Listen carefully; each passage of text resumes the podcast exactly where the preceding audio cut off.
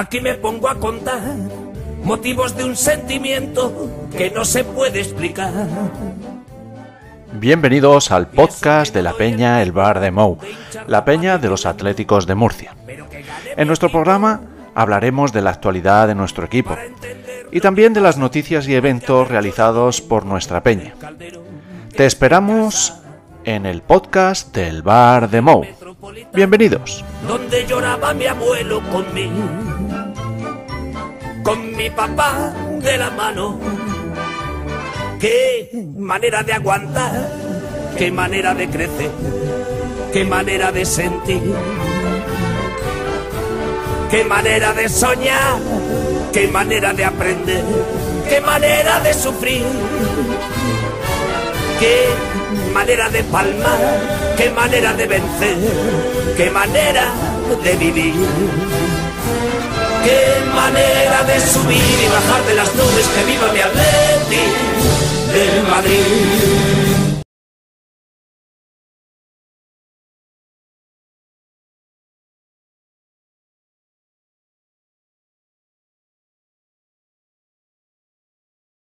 Once y medio de la prórroga, primera parte, todavía queda tiempo para marcar un gol y no tener que ir a la tanda de penaltis, que es lo más injusto del fútbol, Alfonso Sánchez. Evidentemente, los penaltis ya es una cuestión de fortuna, de fortuna del portero, de acierto del delantero, nunca se sabe, pero evidentemente no es lo más justo. Pero claro, por otra parte no va a estar jugando tres días.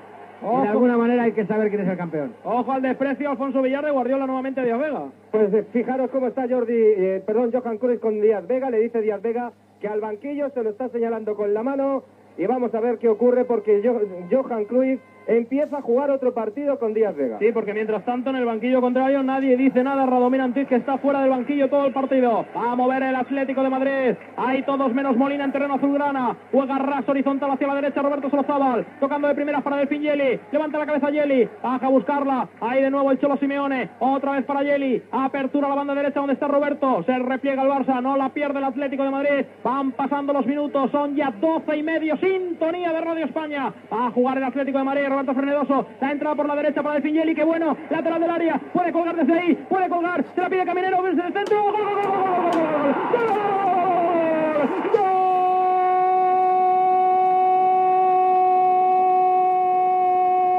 del Atlético de Madrid.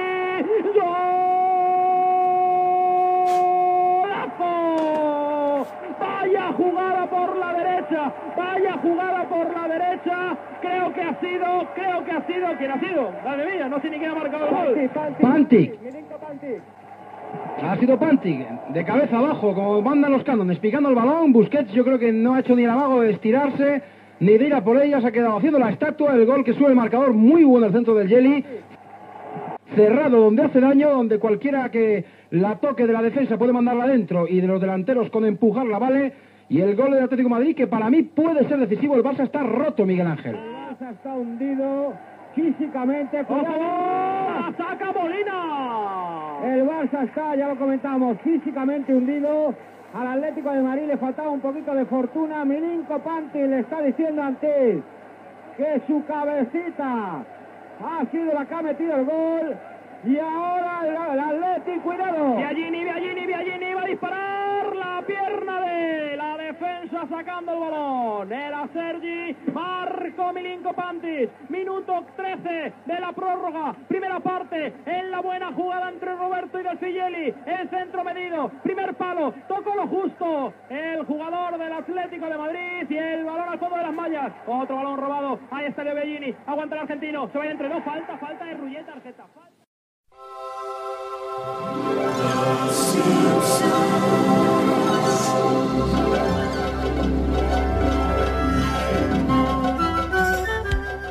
Si quieres contactar y ser socio de la Peña El Bar de Mou, la Peña de los Atléticos de Murcia, puedes contactar con nosotros a través de nuestros perfiles en las redes sociales, Facebook, Instagram o Twitter.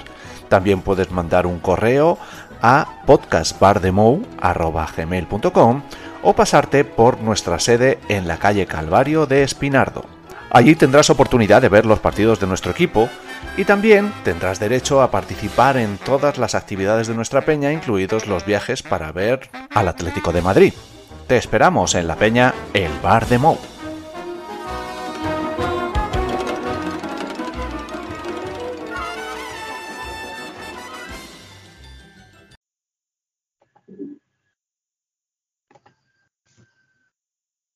Bienvenidos al podcast de la Peña de los Atléticos de Murcia, la Peña, el bar de Mou.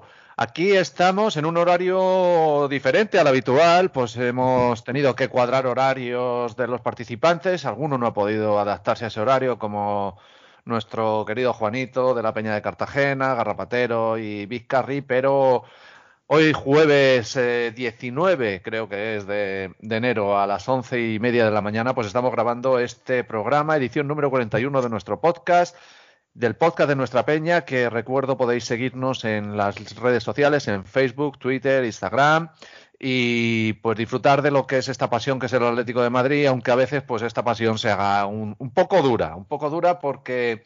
Desde el último programa, pues han pasado ya 8 o 10 días. Y después de la derrota contra el Barcelona, ayer en el descanso del partido contra el Levante, la verdad es que no era para ser muy optimistas. El equipo está dando una imagen bastante mala, pero después de acabar el partido, pues eh, hemos querido empezar este programa dando un, un mensaje positivo. Y el mensaje positivo Empezamos porque estamos a tres partidos de llegar a una final de Copa. Una Copa que es una competición que nos gusta, una Copa que, es una de las competiciones fetiche. De hecho, hemos escuchado la, el gol de Pantic en la penúltima Copa que ganamos el año del doblete. Luego esa Copa con el gol de Miranda en el Santiago Bernabéu. O sea, la Copa nos ha dado grandes momentos y creo que estando en esa posición, pues es imposible no ilusionarse. Por otra parte, el equipo está cuarto. Creo que el objetivo este, de este año es aferrarse a esa cuarta plaza y de momento la tenemos, aunque por un estrecho margen empatados con otros equipos como Betis, eh, como perdón, eh, Villarreal y creo que es el Betis también. Estamos con 28 puntos. Y equipos que nos siguen muy de cerca. Va a estar muy duro. La Real Sociedad va como, como un avión y quizá se caiga, pero tenemos que estar luchando ahí por la tercera cuarta plaza, que es lo que, lo que nos toca. Y, y vamos a también prestar atención a, a, los brotes verdes que puedan salir. Ayer vimos de nuevo, o estamos viendo en este 2023, en lo que llevamos de, de año, al mejor Llorente, un Llorente decisivo en cuanto a asistencias, en cuanto a goles. También estamos viendo a un Correa que vuelve a ser el que es, que le da otro aire al equipo. Con Dogbia se va asentando en el equipo. Griezmann está rindiendo a un gran nivel. Y por otra parte tenemos el mercado de fichajes. A mí particularmente, ahora lo hablaré con, con nuestros compañeros Keco Franco y Antonio Lorente, pues eh, el fichaje de, de, Pai me, me, ilusiona. Y la verdad que viendo el, el papel residual que estaban teniendo Joao Félix y Cuña, eh, de hecho, este último creo que es una operación muy importante porque son 50 millones al final, que no ingresamos eh, inmediatamente, pero en junio los tendremos. Puede ser una rémora para el mercado invernal, pero en junio los tenemos. Y puede llegar alguien más. ¿Quién nos dice que a lo mejor no encontramos un fichaje tipo Reinildo el año pasado que, que da la talla y nos puede aportar muchas cosas? Entonces, eh, nos quedamos ahí con, lo positivo. ¿Vale? Estamos cuartos, en cuartos de final de Copa, el sorteo puro, cuartos de final a un solo partido, sorteo puro el próximo viernes y se jugará la próxima semana. La fecha es bien, eh, miércoles 25, pero imagino que puede variar, martes, jueves, miércoles. Ya veremos a ver quién nos toca, a ver si tenemos un poco de suerte. Y bueno, eso es lo que tenemos para el optimismo y como siempre tenemos al optimista de la peña, que es nuestro presidente Antonio Lorente, vamos a empezar con él, Antonio.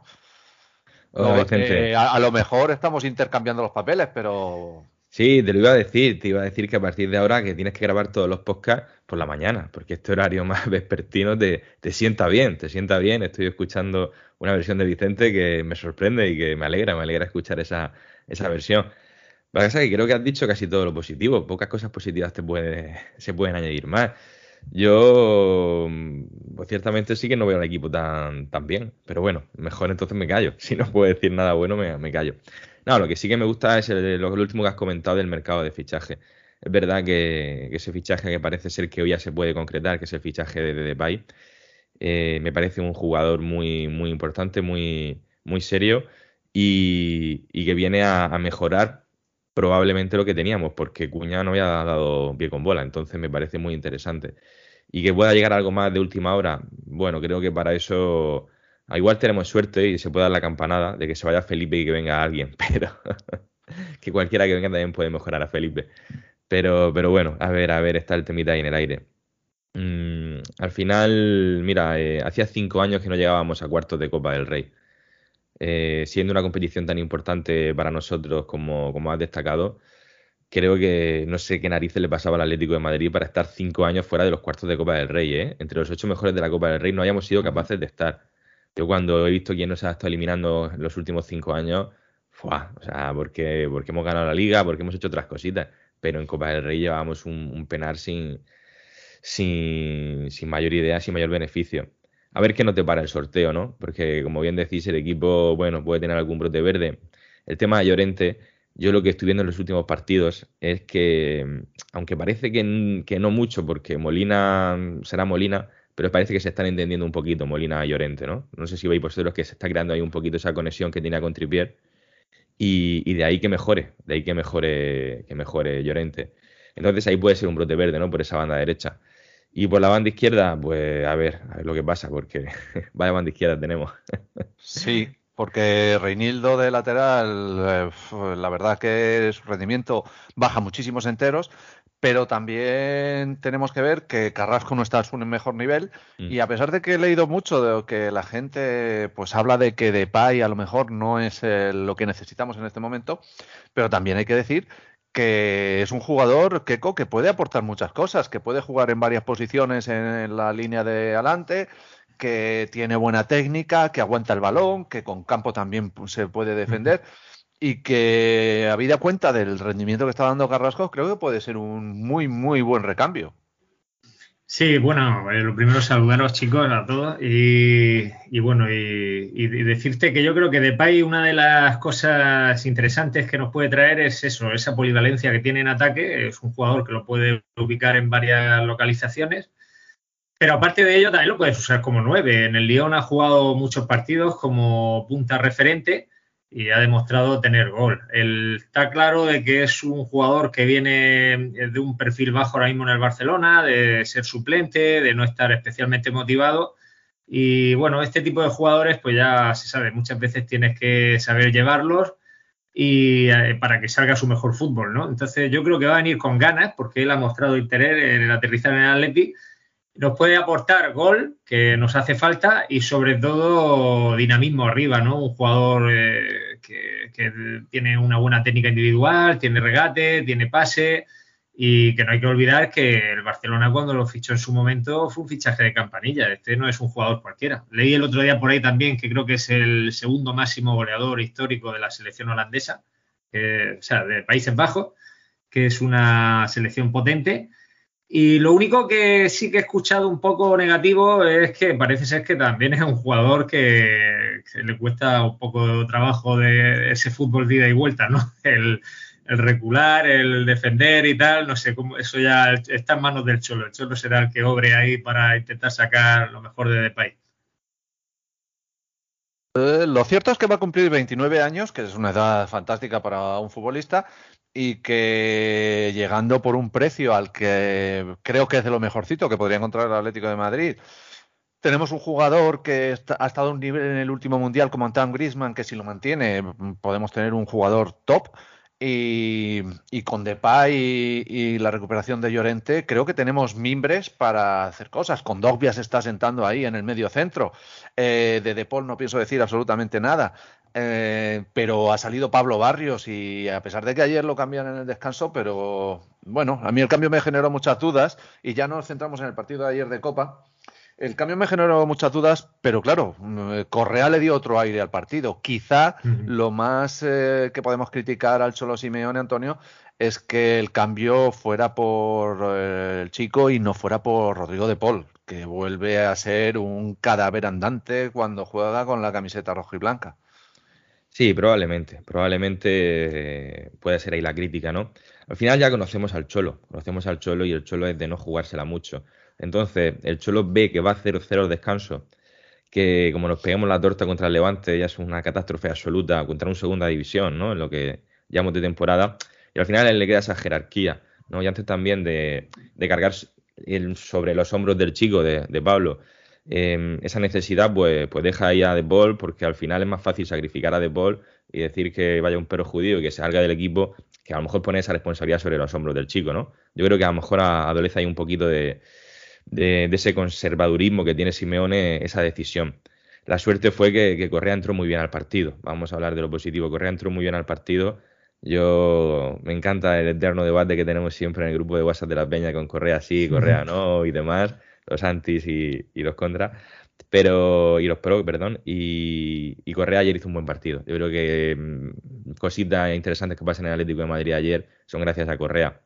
Correa ya sabemos lo que es, nos va a fallar nueve fáciles y nos va a hacer la más difícil, pero nos la hace, nos la hace. Eh, leí yo también hace unos días que desde el comienzo de la temporada, no sé si fue 21 o 22, el que más goles ha metido en el equipo ese ha sido Correa, ¿eh?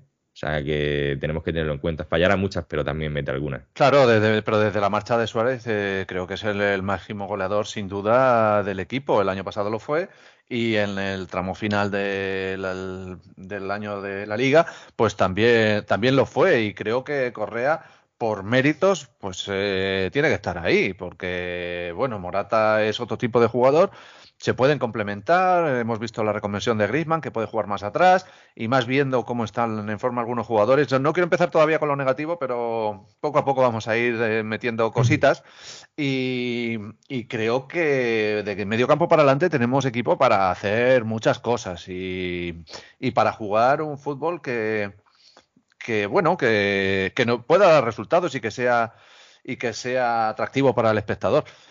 Pero la continuidad de Correa viene seguida de la marcha de Cuña, que era el delantero centro suplente, a pesar de que hemos dicho que nunca era un delantero. Podemos pensar que Depay viene a suplir eso. Ya hay 47 millones, pues si al final se le pagan tres al Barcelona de beneficio, que veremos eh, dónde cae.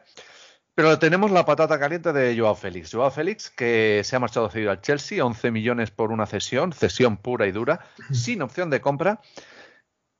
Pero claro, luego ves que el Chelsea, por un jugador prácticamente desconocido, mm, un ucraniano de 22 años, paga 100 millones de euros y no los quiere pagar por Joao Félix. Entonces, eh, tenemos varias patatas calientes en el mercado, tanto de invierno como luego en junio que de eso ya hablaremos y a ver quién se va a hacer cargo de eso.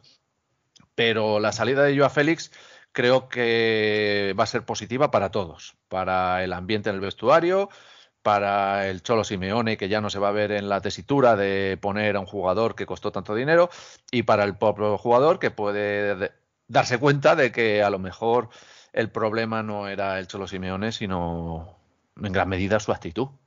Keiko. Bueno, eh, hay que ver, hay que ver qué acontece. Porque yo, mira, el otro día vi el debut de Joao Félix en el Chelsea y saqué varias conclusiones. Una de las que saqué es que se va un equipo que está hecho una braga, eso también te lo puedo decir. El Chelsea eh, mucho tiene que mejorar para que por mucho Joao Félix que venga de fuera eh, escale posiciones en la Premier, ¿no? Pero mm, se puede resumir la actuación de Joao Félix en ese partido con el, el devenir que ha tenido el jugador en el Atlético de Madrid él eh, empieza una primera parte escandalosa, la verdad es que tiene dos o tres actuaciones con detalles técnicos individuales muy destacables, para luego ir poco a poco se va apagando y ya en la segunda parte eh, tiene esa ida de cabeza donde comete la entrada que le ha llevado creo a suspender los tres partidos, ¿no? Eso podría ser un poco el resumen de lo que hemos visto de Joao en el Atleti, ¿no? Un jugador que empezó muy bien, que ha tenido chispazos de genialidad de crack eh, que nos han deslumbrado todos pero que luego al mismo tiempo ha tenido unas desconexiones y unos momentos de, irregularidad tremendos, ¿no? Entonces eso es lo que ahora él tiene que eh, estabilizar en su aventura en Inglaterra. Ha empezado titubeante porque, claro, no es deseable que ahora te pierdas tres partidos, pero yo sí le vi es una actitud buena, ¿vale? Y el equipo sí lo vi en una, en una línea como para que el jugador se enchufara en el juego del equipo. Y en cuanto a lo otro, yo no lo sé, porque las cuentas son difíciles de,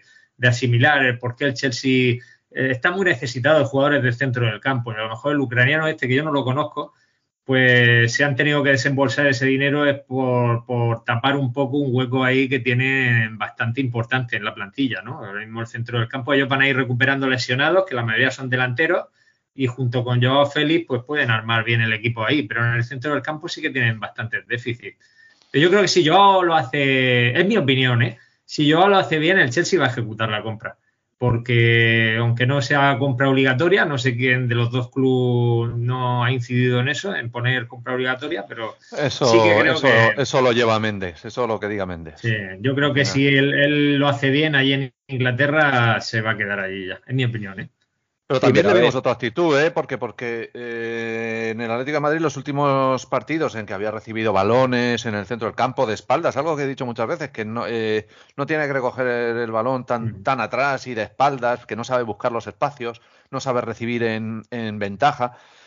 Sin embargo, en el, contra el, en el partido del Chelsea, pues recogió varios balones en su propio campo, encaró, salió y sin embargo contra el Barcelona dio varios taconazos cuando le llegaba el balón en esas posiciones que eran lamentables y vergonzosos. Entonces, eso es lo, a lo que me, quejo de la actitud del jugador. Sí, el partido ese del Chelsea yo contra el Fulham, que lo estuve viendo, fue un partido muy al estilo Premier, de ida y vuelta, con, con poca elaboración en el centro del campo, un partido muy, muy loco, ¿no? Y eso a veces a este tipo de jugadores le vienen bien, porque yo le observé a Joao Félix que en varias de las ocasiones recibió hasta casi, libre de marca prácticamente. Y aquí en la liga siempre eh, que él recibe de espalda en esas situaciones que tú estás comentando, pues tiene pegado el cogote de algún central o algo de eso así, que no le, no le deja girar si la, han cogido, habían cogido muy bien el punto de que físicamente es un jugador que es algo endeble y que con poco que le eche ahí el, cuerpo al suelo.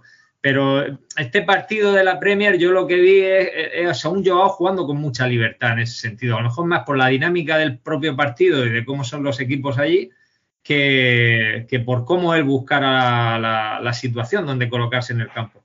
Por eso creo que le puede venir bien ese campeonato. Pues a ver cómo le va. Antonio, ¿qué piensas tú del mercado de fichajes? Aparte de lo de Joao Félix, o, o con lo de Joao Félix, ¿cómo ves tú esa operación? Bueno, la operación de Joao Félix, a ver, cuando se fue al Chelsea no me gustó porque a priori no me parecía el equipo donde él pueda desarrollar su juego. Pero luego cuando vimos el partido del otro día y viendo el Chelsea cómo está, que está décimo creo en la Premier, eh, cuidado, que no es que esté... Sí, sí, sí, sí. Que probablemente ni entre en Champions tampoco el Chelsea este año, mucho tiene que mejorar la cosa. Eh, vi que el equipo voy a jugar para él y puede ser un sitio donde pueda rendir, ¿vale? O sea que al final dije, porque es que es verdad que fue de los mejores mientras estuvo en el campo, entonces igual en el Chelsea puede rendir y nos viene bien. Pero el tema de que no haya opción de compra, yo lo entiendo como un movimiento, porque si tú pones una opción de compra ahora mismo con el jugador que sale de tu equipo en el mercado de invierno devaluado, ¿qué vas a pedir? 90 euros, o sea, 90 euros, 90 millones, 80, 100. Ah. Lo dejan así abierto, se hace una buena temporada, en verano se abre una subasta. Y esto es lo que quieren es subastarlo. Yo tengo clarísimo que lo que quieren es subastarlo. Entonces no se quieren comprometer ni con el Chelsea ni con nadie. Si al Chelsea le gusta, en verano será, bueno, ¿cuánto me ofrece? 100, pues es que tengo aquí al, al United que me da 120 yo, lo veo clarísimo. Ese es el tema. Yo creo que esa, es la jugada de Méndez. Es decir, eh, tratar de revalorizar al jugador en estos meses y sacarlo a subasta en el mes de junio. Yo para nada lo que creo es todo eso que se comenta, que el jugador ha salido, ha salido cedido con opción, sin opción de compra, con la idea de que si sigue o no sigue el Cholo Simeone. Eso me parece a mí que no, no va con la realidad porque estoy perfectamente de acuerdo con Antonio. Creo que se va a exponer todo eso a que el jugador haga un buen rendimiento y dentro de esa subasta el Atlético de Madrid y el representante salgan beneficiados, porque ahora mismo el Atlético de Madrid lo tengo clarísimo. Si en junio te llega el propio Chelsea o el United o cualquier equipo de estos y te da 120, 130 porque Joao Félix la rompe, ni Simeone ni no Simeone, Joao Félix se queda en Inglaterra. Aparte de que no sé si a vosotros os da esa idea o no, pero a mí me da la impresión de que el propio jugador yo creo que ya quiere pasar página. A mí me dio la impresión de que iba su deseo de salir iba ya más allá del Cholo Simeone. Yo creo que él ya ha visto la posibilidad de Premier, equipos tal, y yo creo que el Atlético de Madrid es un episodio que él ya quiere pasar página. Sí, yo creo que sí. Además, aquí yo voy a dar mi opinión. Hay muchos cantos de sirena y todo lo que queramos, pero para mí el Cholo año que viene sigue al 90%. Entonces, este problema lo vamos a tener el año que viene otra vez. Para mí el Cholo va a seguir. Eh, no, lo sé, no, lo sé. Yo, yo creo que no lo sé. pueden pasar muchas cosas y es algo que venimos eh, pues un poco adelantando de hace meses, ¿no? Lo que puede pasar en lo que queda de, de, ciclo hasta el, hasta el mes de mayo y, cómo puede reaccionar la gente, cómo puede reaccionar el Cholo Simeone, cómo puede cómo puede levantarse la afición si si los resultados empeoran, si no entramos en Champions, si tenemos una eliminación de Copa que pueda ser dolorosa. Entonces, eh, creo que pueden pasar muchas cosas. Lo que sí veo en ese aspecto es que la, la SAD, los dirigentes, eh, no están muy interesados en que siga el Cholo Simeone y van a intentar por todos los medios que él dé un paso atrás para no tener que pagarle lo que, tenía que pagar. Pero yo creo que la renovación del Cholo Simeone que estaba palabrada no es. Mm, unos dirigentes que, bueno, antes, de antes de pasar a, lo negativo, que creo que es mucho, pero nos ilusiona la Copa. Nos ilusiona la Copa y nos ilusiona ir a esa final que esperemos, eh, pues eso sea en un sea en un estadio donde podamos ir muchos atléticos y peñas de, de toda España y... Sevilla, ¿no? Al final se sabe ya que en Sevilla. Es, Sevilla, es verdad, es verdad. bueno, pues por lo menos esperemos que esté bien el césped, pero es que en la Cartuja creo que no cabe mucha gente. Y entre las eh, eh, entradas que se queda la federación para compromisos comerciales y demás, al final son pocas y va a ser mucha gente la que quiere ir. Pero bueno, estamos todavía en octavos. Eh, para cuartos, hoy se cierran los cuartos de final de la Copa del Rey con los partidos Villarreal. Mm, Real Madrid y Melilla, Barcelona, creo que es. Ceuta o Melilla. No sé cuál de los dos. ¿eh? Ceuta, Ceuta, creo que es. Ceuta, Ceuta. Ceuta. No sabía cuál de las dos ciudades norteafricanas era. Ceuta, Barcelona. Entonces podemos hacernos más o menos una idea de quiénes son los posibles rivales. Recuerdo, rival, eh, sorteo puro. El primero que salga juega en casa. Ya, ya no hay más. Eh, creo que no va a haber nadie en principio. Podría ser el Ceuta pero no había nadie de menor categoría, con lo cual es sorteo puro. El primero jugará en casa. Eh, ¿Con quién os quedáis? Una pregunta solo. Eh, ¿Se hace sorteo en el caso de pasar en semifinales también o ya se hace el cuadro? O sea, en cuarto ya se hace cuadro, ya sabría, dijéramos, por dónde. Pues la verdad que no lo sé, pero bueno, el viernes a la una de la tarde saldremos de dudas y informaremos en nuestras redes sociales de quién es nuestro oponente, y, pero me pareció no leerlo, ¿eh? O sea que puede que haya luego un, sorteo. Sobre todo por ver quién juega en casa, quién juega fuera primero en, las semifinales. Imagino que sí. Pero bueno, mm, la verdad que hay rivales. Ayer el, el Osasuna se cargó en un partido in extremis al actual campeón. Y tenemos a los, eh, en teoría, los tres primeros en ligas. Si el Madrid pasa contra el Villarreal y el Barcelona gana el Ceuta, eh, quedaron unos cuartos de final, la verdad que son muy bonitos, muy bonitos, incluso el Osasuna, que es, un gran rival, Sevilla, Valencia, mm, la verdad que son muy bonitos los, los cuartos de final que quedan de la, de la Copa. Entonces, eh, es difícil elegir. Yo me guardaría de los, de los dos grandes, porque llevan una... El Madrid menos, oye, si lo elimina hoy el Villarreal mejor, pero el Barcelona lo veo con mucha confianza. Después del título de la Supercopa, creo que el, equipo catalán va a ir hacia arriba y no lo querría ver ni en cuartos y te diría que ni en semis. Me lo dejaría, si acaso, para una final. A un partido creo que les podemos ganar eh, más fácilmente que a uno. Entonces, ¿qué me contáis?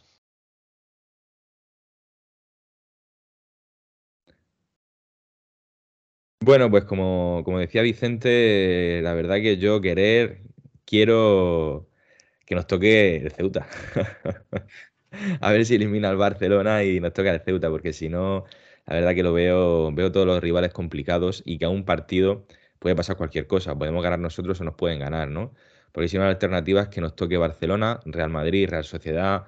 Si perdiera el Madrid esta noche, Villarreal, que lleva los mismos puntos que nosotros, que está jugando muy buen fútbol últimamente el Osasuna se cargó al Betis, pero es que el Osasuna lleva 27 puntos, solo un punto menos que nosotros. Está haciendo también muy buena temporada. Bilbao 26. O sea, hay una igualdad máxima, máxima con todos los candidatos. Van a ser ciertamente unos cuartos muy bonitos, pero puestos a elegir, bueno, mm, que nos toque eh, el Ceuta o tal vez el Sevilla, porque Sevilla vaya añito lleva. En igual puede hacer un partidazo o, no, pero cuidado con el Sevilla que está penúltimo en liga, ¿eh? También lo dejo ahí que el Sevilla igual tiene que centrarse en la liga y dejarse de copa e historia, porque como no apriete, está en una posición complicada.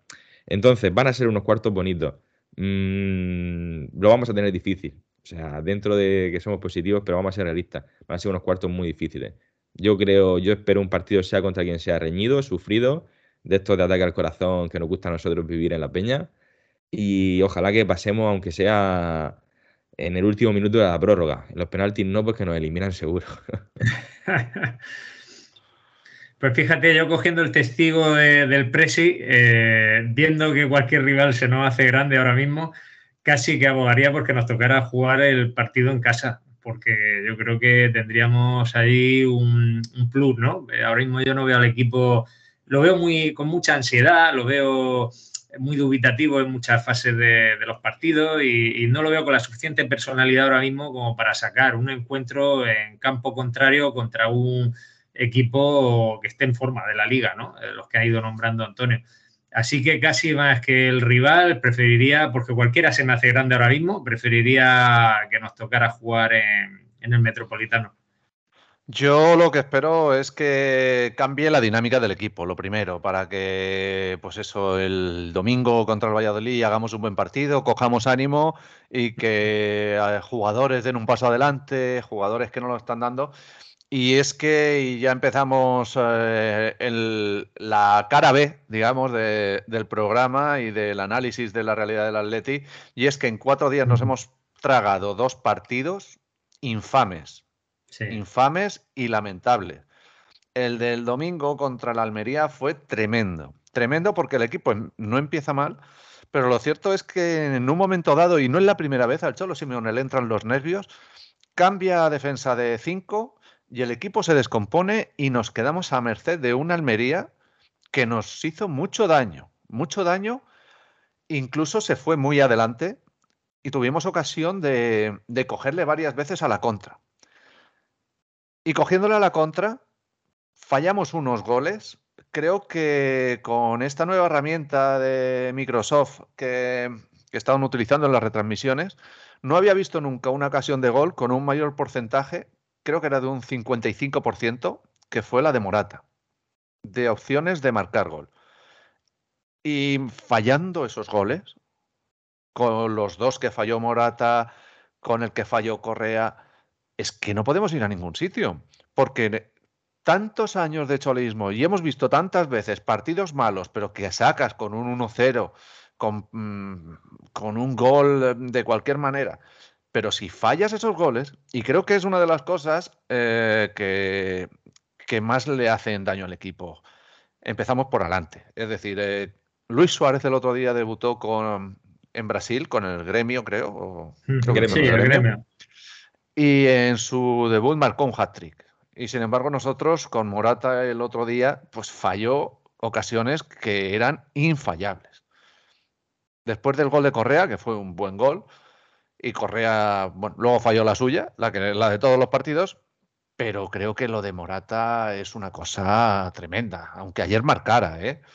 Es que ayer eh, hace un recorte en el área pasa el defensa y se tira de una manera lamentable, es que fue tremendo. Entonces, eh, creo que en el debe del Atlético de Madrid, en primer lugar, es eh, la falta de gol.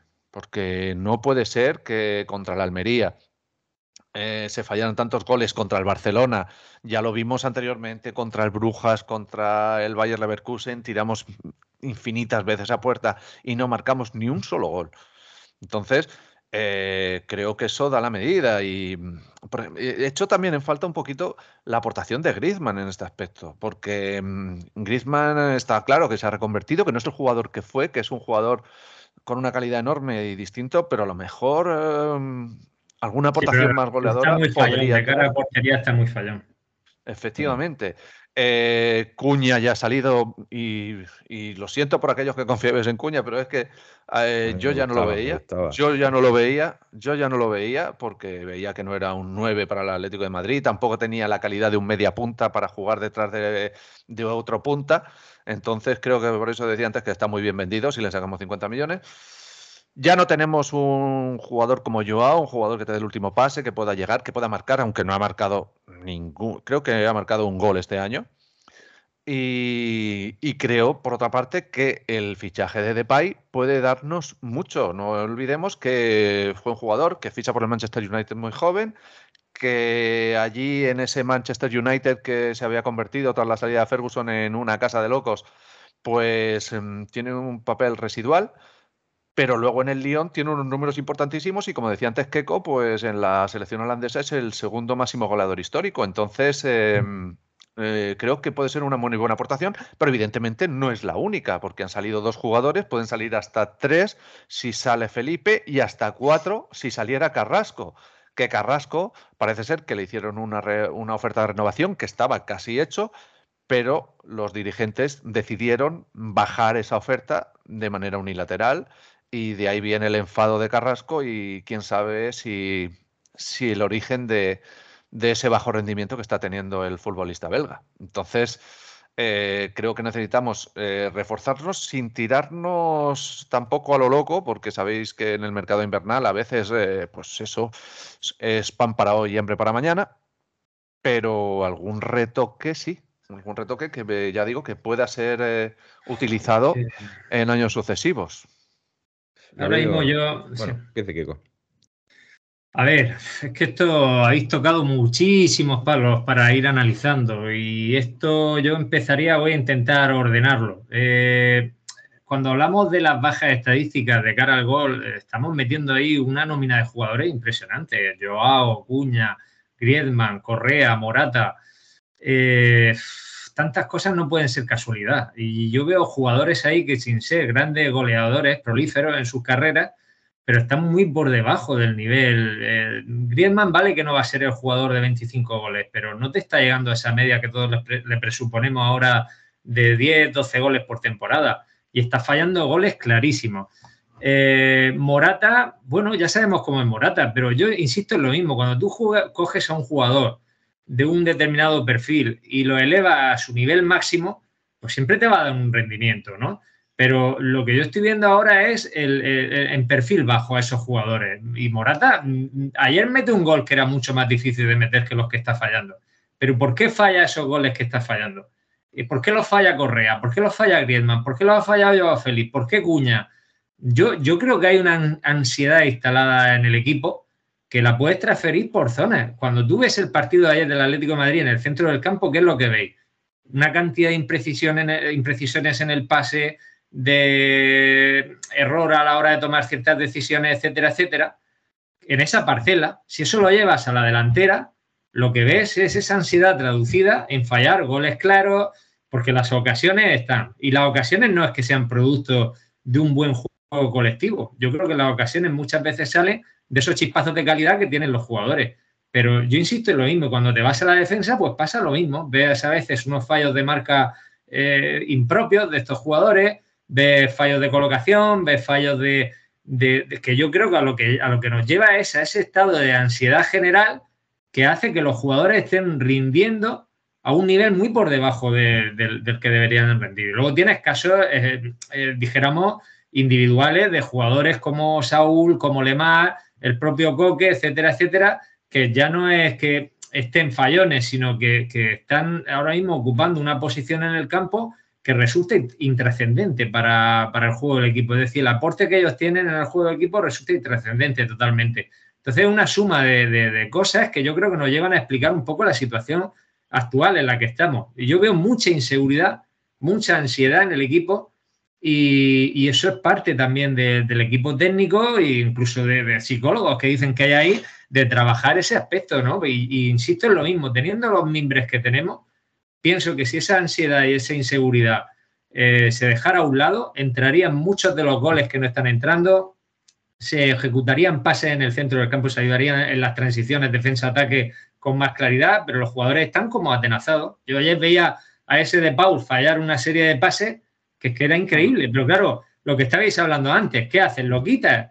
¿Sabéis lo que le va a esperar cuando llegue al Metropolitano? Yo creo que el Cholo dirá, este tío de la única manera que lo puedo ganar para la causa es dándole minutos jugando fuera. Sí, aunque sea revalorizarlo para, para venderlo. Para lo que sea, para lo que sea, pero si ahora mismo lo sacas ayer después de una mala actuación, el, día que lo saque en el, en el, Metropolitano es que lo van a ametrallar.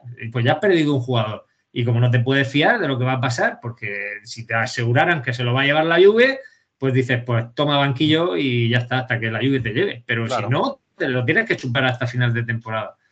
Y bueno, es un poco lo que yo veo. Yo veo mucha ansiedad y mucha inseguridad, que la, la veo reconocible porque la he vivido tantos años en el Atlético de Madrid de otra época, que, la estoy viendo ahora. Pero es que además es el primer año, creo que tenemos psicólogo en, el equipo de en la era del Cholo Simeone. Creo que se fichó, entre comillas, también a Gustavo López eh, dentro del cuerpo técnico del Cholo Simeone, pues un poco por esa labor de cercanía al futbolista y demás. Pero sin embargo, ves que la tesitura en la que se mueve el Cholo Simeone es que en el centro del campo tiene a Condogbia, que digamos que ahora mismo es titular indiscutible, mal que nos pese, porque Condogbia yo creo que no es un jugador para el Atlético de Madrid.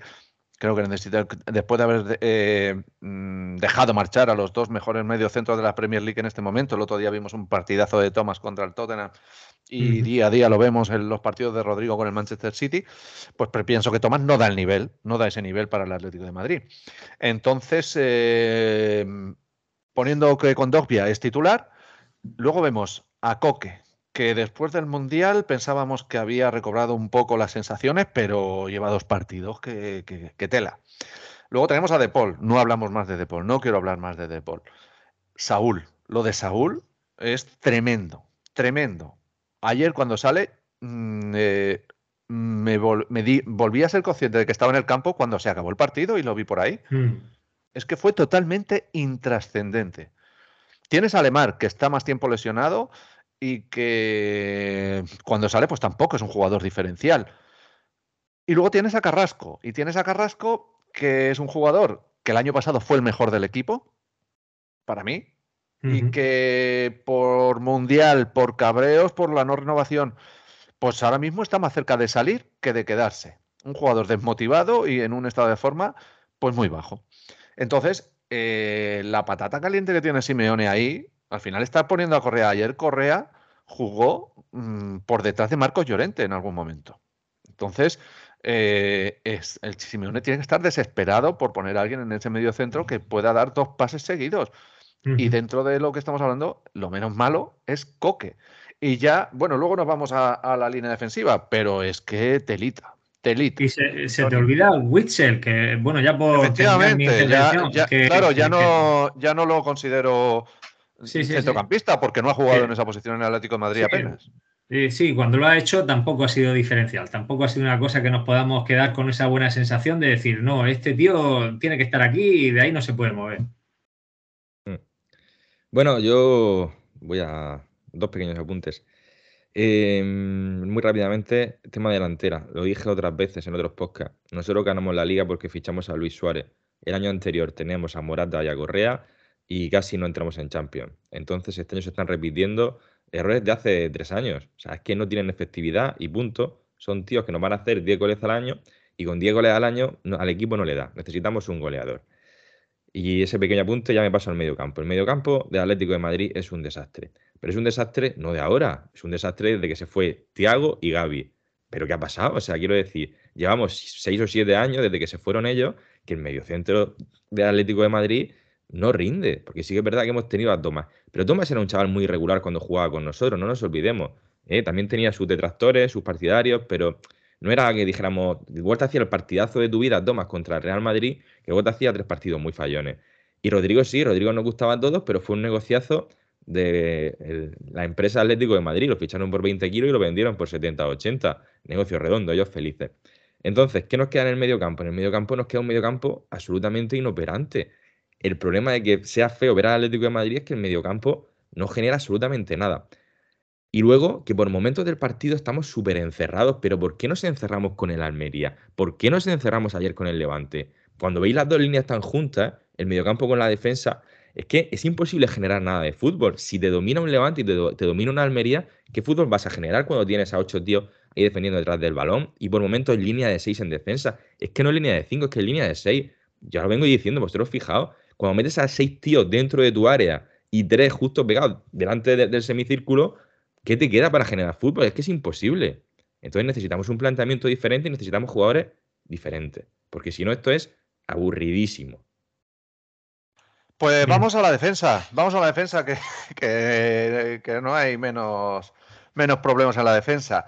Eh, noticia de última hora, parece que Soyuncu del Leicester se ha llegado a un acuerdo para que se incorpore incluso de manera inmediata y se. Soyuncu, oh, me, emociona, me emociona que venga Atlético Soyuncu del leche. Fructificará eh, cuando salga Felipe. Yo, con que salga Felipe, ya me da igual que venga Soyuncu o, o Soyunca.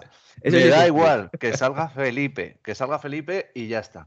Pero es que eh, tenemos a Reinildo de lateral izquierdo. El otro día sale Reguilón y si lo expulsan con dos entradas en cinco minutos el papelón de Reguilón eh, es de, hacer tesis doctoral, ¿eh?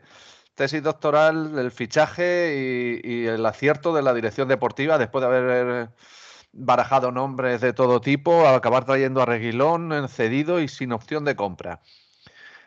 Tenemos a Hermoso jugando de nuevo de, titular ante las repetidas eh, ausencias de, Jiménez, algo que ya es una cosa en fin, no puedes, eh, mm, digamos, eh, supeditar tu futuro a una defensa encabezada por un jugador con el que no sabes eh, cuánto vas a contar y que, en el mejor de los casos lo vas a perder en infinidad de partidos.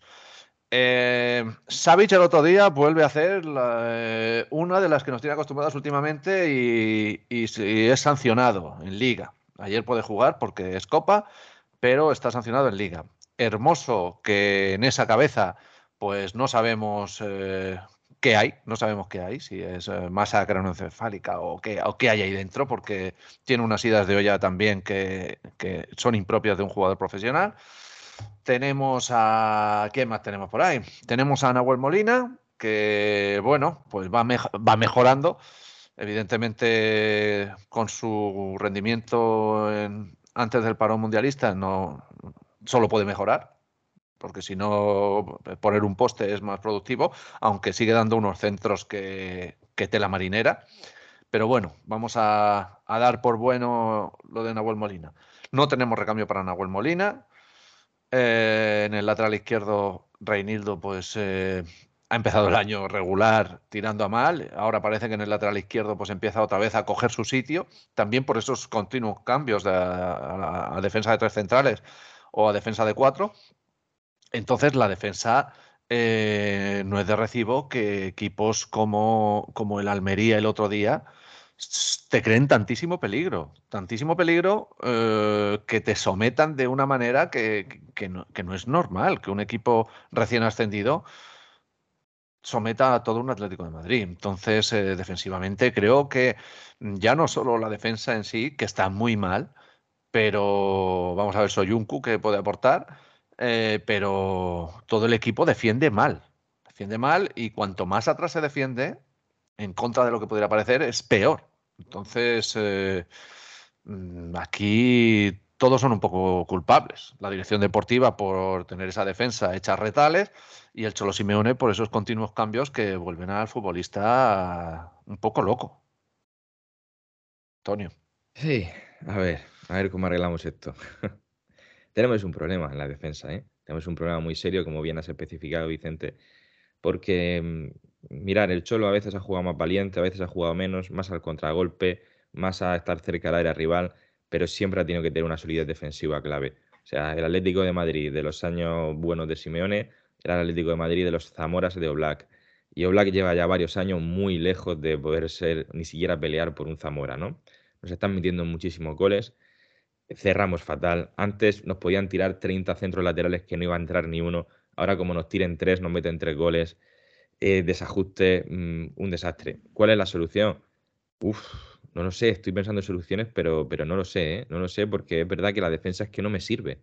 No me sirve porque no me sirve Jiménez, no me sirve porque Xavi mm, aún sigo pensando que es lo mejor que tenemos, pero mm, ya va bajando también su rendimiento y, no hay nada más, porque Hermoso para mí, aunque ahora mismo esté jugando, no está para ser central del Atlético de Madrid, lo ha demostrado en el tiempo que lleva aquí. Felipe, por favor, que salga. No tenemos nada que un lateral derecho mm, regulinchi, como tú dices. Eh, en el lateral izquierdo, no sé, yo, yo no sé por qué nos quitamos a Lodi, porque antes que el cambio Lodi-Reguilón, a mí me hubiera gustado más dejar a Lodi sin ser Lodi nada del otro mundo, ¿eh? Pero, pero bueno, entonces necesitamos una defensa nueva. O sea, es que necesitamos un equipo nuevo. Si nos ponemos así en este plan negativo que nos estamos poniendo línea por línea, es que necesitamos 11 tíos nuevos. Y a lo mejor esta reflexión lo que significa es que el proyecto deportivo está acabado. Estos Eso lo jugadores tengo yo han dado lo que podían dar. Eso lo tengo yo clarísimo.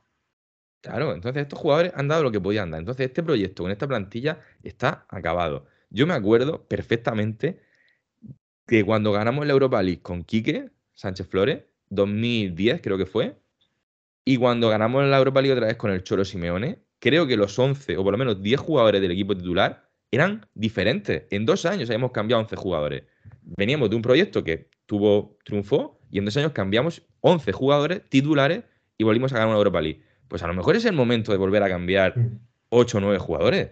Porque es que no. Efectivamente, además, además el Cholo Simeone eso no le ha importado nada. Es decir, que le cambien media plantilla o la plantilla casi al completo no le ha importado nada porque le ha sacado rendimiento. Entonces, pues es el momento. Pero mm, seamos realistas. Es que ya no es que queremos cambiar jugadores para traer otros.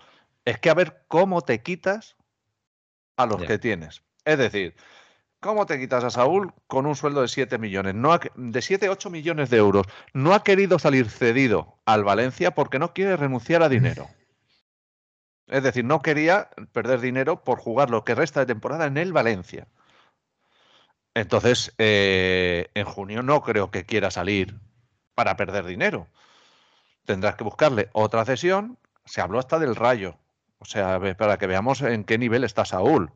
En el Chelsea Claro, apenas jugó, tuvo un papel Uf. testimonial. Y, y Pero tiene es que luego contrato tienes a- hasta 2026, eh, cuidado. Hasta Efectivamente, 2026. efectivamente. Entonces, eh, a ver cómo arreglas eso. Lo de Cuña está solucionado. Tienes a Joao Félix, que nadie te va a dar lo que pides, en principio, a no ser que la cosa cambie mucho. Tienes a Lemar, que costó 60 millones y que tiene una ficha muy alta. Tienes a De Paul, que te costó 35 millones y a ver quién llega a esos 35 millones. Y luego tienes en defensa algunos jugadores que cuando digas de cambiarlo te vas a encontrar con unas fichas altísimas y a ver quién se las puede pagar. Hablo de Jiménez, hablo de Savic. O sea, jugadores con unos eh, sueldos muy, muy altos. Y luego tienes arriba lo de Morata. A Morata ya este verano no lo pudiste colocar hasta el último día. Recordad que, estaban a punto de, de hacer un cambio con el Barcelona. Que Xavi quería Morata. Hasta el último día quisieron quitárselo y nadie pagaba ni siquiera el sueldo de Morata. Y a Morata le queda otro año de contrato. Entonces, tú, muy bien, queremos cambiar de equipo, pero cuando digas, venga, para que. Y eso es algo que nos estamos acostumbrando, porque van a salir tres y va a llegar uno. Entonces, si quieres hacer una reestructuración de la plantilla en esta temporada, al final de esta temporada, tienen que salir varios para que entren varios. Y es que no vas a poder salir, sacar a estos varios, porque si te dicen no nos vamos, no dónde voy a ir ganando lo que estoy ganando aquí y tengo un contrato hasta X años porque Alemar, sabéis que se le también, igual que a Joao Félix, se le Sí. amplió el contrato para amortizarlo. Mm. Entonces, a ver cómo lo hacemos. Yo solo veo una solución, chicos. Hay que subir chavales del filial. Si es que no vamos a, no podemos aspirar a más. Tenemos que subir a gente del filial. Pues Pero puede ser la que- solución eh, pero, en tiempos de crisis, eh, un poco compatibilizar las dos cosas, es decir, jugadores de fuera que sean realmente diferenciales y que vengan a dejarse la piel por el Atlético de Madrid y ir sacando a estos chavales del filial. No digo que Camello sea el delantero centro del Atlético de Madrid para los próximos 15 años, pero puede ser un complemento y puede llegar a ser un gran jugador. Eh, y así otros grandes, otros grandes jugadores que están saliendo, Carlos Marín y creo que se llama, y algún otro en defensa. Entonces, Keco, ¿tú qué piensas?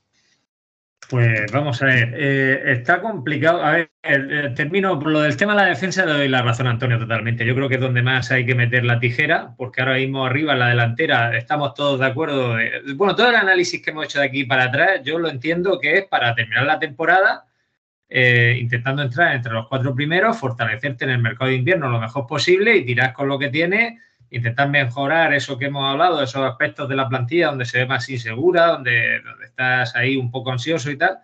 Y, ver perdona, Keco, a, a- asegurar la Champions, porque ya sabemos eh, la amenaza, ese- esa espada de Damocles que tenemos siempre encima de- por parte de esos mensajes que lanzan los dirigentes de que como no entremos en Champions eh, no va a haber un duro.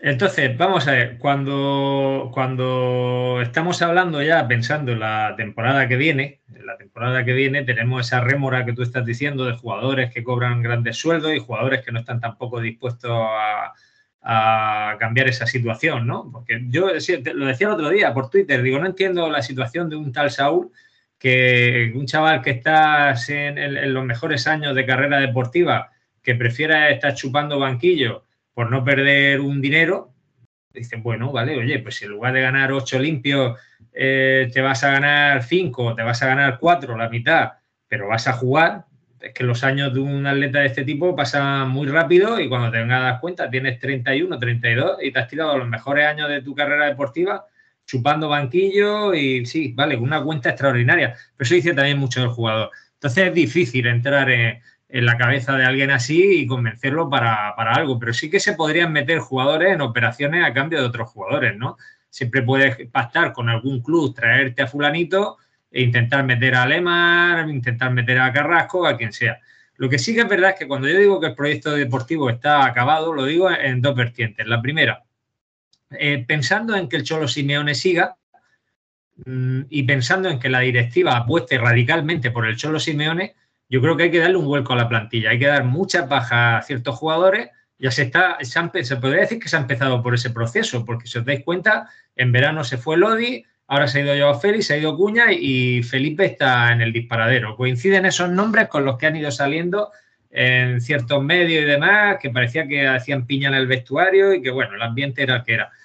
Eh, dicho eso, eh, apostando por Simeone, pues habría que apuntalar la defensa trayendo mínimo tres, cuatro fichajes, dando bajas traerte un par de, centrocampistas, dar también ahí alguna baja y sobre todo un 9, porque antes lo decía Antonio con lo de Luis Suárez, yo creo que los mejores atléticos del Cholo Simeone han sido siempre con, un delantero goleador solvente y, que se le caeran los goles de los bolsillos, ¿no? Aquel Costa de la primera etapa, aquel Falcao y luego Luis Suárez. Ahora viene la otra vertiente, donde veo también que el proyecto, entendiendo que está acabado, habría que darle un giro. Y es que si es verdad y son ciertos esos rumores de que la directiva quiere quitarse de en medio al Cholo Simeone, pues razón mayor para, para pensar que esto está agotado totalmente. Es decir, estaríamos hablando con la posibilidad de que viniera otro entrenador, sea quien sea, y ese entrenador que venga, lógicamente, vendrá con un proyecto nuevo, de altas y de bajas. De un modo u otro, lo que sí que creo es que no tiene continuidad en el tiempo el estatus actual de la plantilla, es decir, mantener un 90% de la plantilla actual y, por supuestísimo que lo que menos entendería es que habiendo una guerra civil ahí entre la directiva y el suelo Simeone, que por temas de rescisión de contrato, de no dar uno su brazo a torcer y lo otro, quien fuera, se mantuviera eh, esta dinámica, porque entonces ya el año que viene nos hundiríamos totalmente y todo esto va a depender mucho que nos clasifiquemos para Champions, porque si no nos clasificamos para Champions, lógicamente se va a reducir bastante las posibilidades de darle solución a, la plantilla. Así que todos son incógnitas. Del mismo modo, ya por terminar con lo de Joao Félix que hablábamos antes, que otra de las vertientes sería que Joao Félix no, no se desempeñe bien estos meses en Inglaterra, vuelva con, con una mano delante y la otra detrás y te lo tengas que quedar. Entonces ahí ya pues también entra en la dinámica de ver cómo, cómo la plantilla para el año que viene. Sería un problema gordo ahí. Pues veremos, a ver, a ver qué pasa. Lo que tenemos muy claro es que uno de los principales activos de este equipo es la afición. Estamos viendo unos desplazamientos en la Copa que son brutales y a horas intempestivas. El otro día también en Almería muchísimos atléticos. Y la verdad que, es lo mejor que podemos hacer, disfrutar de, nuestra gente y así lo hicimos el pasado viernes. El pasado viernes se presentó en sociedad la Peña Atlética Mar Menor en San Pedro del Pinatar, una nueva peña del sureste que viene a, formar parte de esta familia que somos las peñas del Atleti de esta, de esta región, de la región de Murcia y alrededores y la verdad que contaron con la presencia de Juan Fran Torres y creo que el acto, por lo que sabemos de los compañeros que estuvieron allí, Antonio, fue muy agradable y, nada, darle la bienvenida a esta nueva peña. Sí, la verdad que, montaron un acto muy, muy bonito, muy, muy emotivo incluso. Es una peña que, que, bueno, a mí me gusta la filosofía que tiene porque aúna varias localidades del sureste, ¿no? Incluye, no sé si San Pedro, San Javier, Onarejo, mm, no sé, varias zonas interesantes de ahí del Mar Menor y, pueden formar un grupo, un grupo muy bueno. A mí lo que me gustó además es ver cómo, esas instituciones están tan cerca también de la peña, porque ahí estaba el teniente alcalde de San Pedro, estaba, había mil personas de, de, de las instituciones públicas, ¿no? Entonces es también muy bonito ver, ver que tengan ese apoyo y nada, deseando, deseando poder hacer cosas con ellos. Muy contento de ver que, estuvo con ellos Juan Fran, un jugador actual, reciente, que es lo que siempre le pedimos al club, ¿no? Que nos vaya trayendo exjugadores o leyendas que, que sean más conocidas por todos, ¿no? A ver si, si podemos. Sobre todo por los más jóvenes. Sí, exacto. A ver si podemos entrar en esa dinámica y se van acercando también jugadores más, más recientes a, las peñas para poder dar un impulso muy bueno. Nosotros nuestro aniversario, el sexto ya, ¿eh? Cuidado, el sexto. Está. Efectivamente, eso queríamos hablar a continuación. Sí, pues está en principio previsto para el día 12 de febrero, domingo. Mm, vamos a ver, vamos a ver cómo se porta el club. De momento esperemos que bien. Yo creo que nos van a tratar bien, vamos a ser positivos. Y de aquí a unos días o semanas os iré contando. Vamos a ver, vamos a ver el club cómo nos trata. Vamos a, suavizar nuestras críticas por si a alguien de, del entorno de Gilmarín y Cerezo le da por escuchar el podcast y, no nos van a mandar ni un detallico ni, ni un llavero, ¿eh? que esta gente son muy no no lo ¿eh? creo. Eh, ellos siempre mandan algo, aunque sea tarde, aunque sea la semana siguiente, pero bueno. Sí, el año, el año pasado eh, fue, o hace dos fue así, ¿verdad? El año pasado, el año pasado llegaron tarde, llegaron tarde. La semana de después de la comida, en fin. Bueno, pues ese 12 de febrero lo marcamos en nuestra agenda. A todos aquellos que quieran asistir, pues están invitados. Ya daremos más detalles, pero a todos los que nos siguen en redes sociales, en Twitter, en Facebook e Instagram, los que escuchan este podcast, que nos pueden dejar distintos mensajes a través de las plataformas, en Spotify, mensajes de audio también en Anchor, en, en iBox eh, o a través de, YouTube pues podéis hacerlo y si estáis interesados en asistir a esa comida de hermandad eh, para celebrar el sexto aniversario de la Peña del Bar de Mou, pues nada, llevamos 41 programas, 6 años y la peña, el bar de Mou, Keko, sigue caminando. Sí, hombre, la verdad es que con la ilusión intacta y con muchas ganas de celebrar este aniversario, la peña va creciendo porque la verdad es que en los últimos tiempos se han ido sumando muchos socios nuevos, con ilusión también, con ganas y con, pues eso, con ese aire fresco que, siempre es bueno y, y se espera de la gente que entra nueva, ¿no? Y nada, pues ahí estamos en nuestra sede, en la calle Calvario, y con muchas ganas de, realizar eventos y convivencias, que eso es lo que nos gusta a nosotros.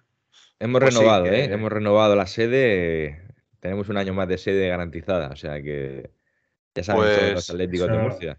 pues ese rincón de Atlético de Murcia está abierto para toda la hinchada rojiblanca que quiera pasar y saludarnos y tomarnos unas cervezas y ver los partidos de nuestro querido Atleti.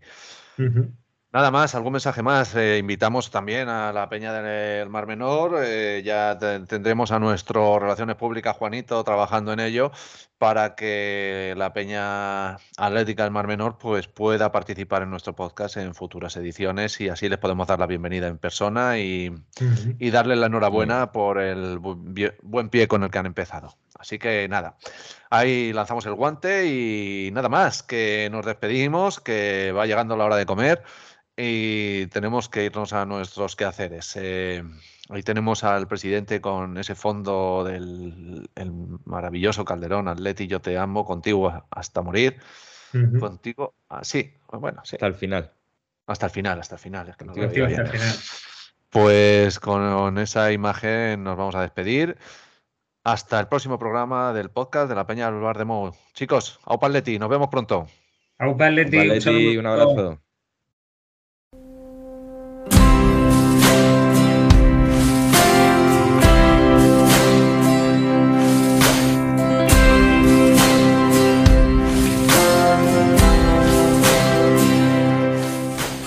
Hasta aquí una nueva entrega del podcast de la Peña de los Atléticos de Murcia, la Peña El Bar de Mou. Os esperamos en nuestras redes sociales, Facebook, Twitter e Instagram. Podéis mandarnos correos a podcastbardemou.gmail.com o también dejarnos audios y comentarios en YouTube, en Spotify y en ebooks. Hasta pronto. Gatos sin botas. Al balcón de la soledad los náufragos, malheridos de tanto remar contra el huracán.